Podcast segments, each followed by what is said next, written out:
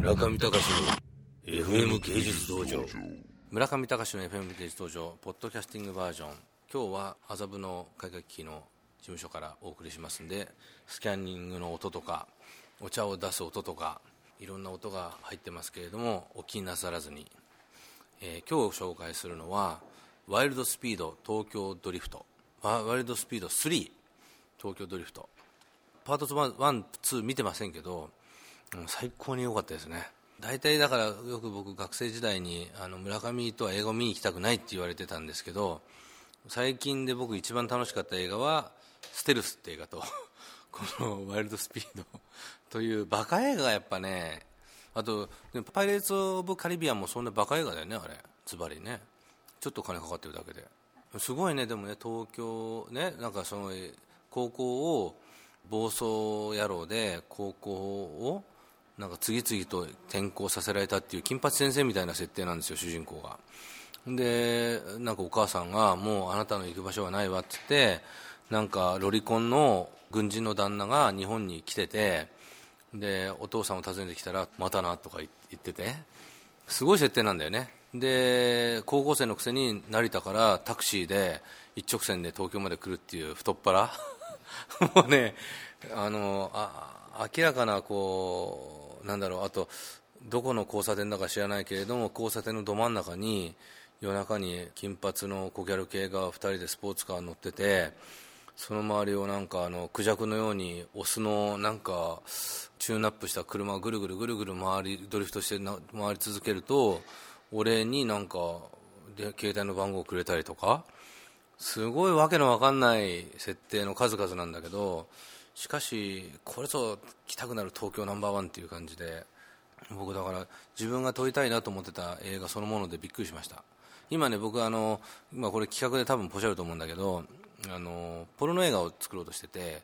でポルノ映画という言いつつもポルノ映画の一番いいところはやっぱりストーリーの起承転結がなくても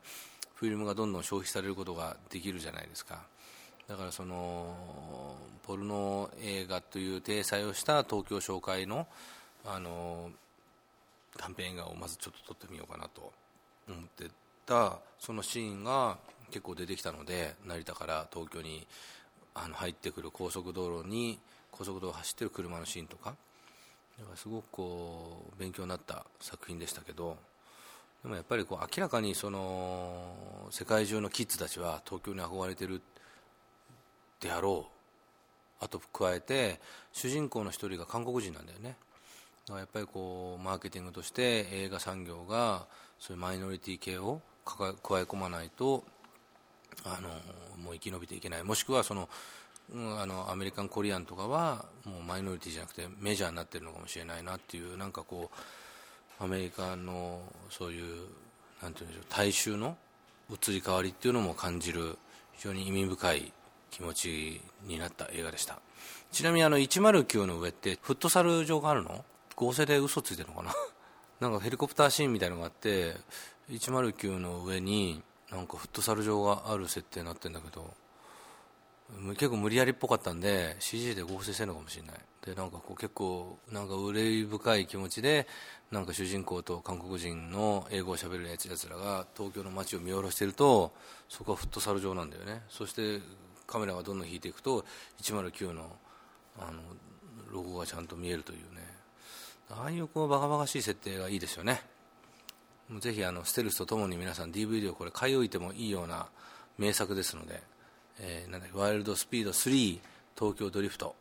これあの実は日本でも大ヒットしてました。で映画 .com で見ると都市圏では全くヒットせず地方でヒットしたという映画ですので、えー、僕と志を同じする人は多分群馬辺りにいっぱいいるんじゃないかと。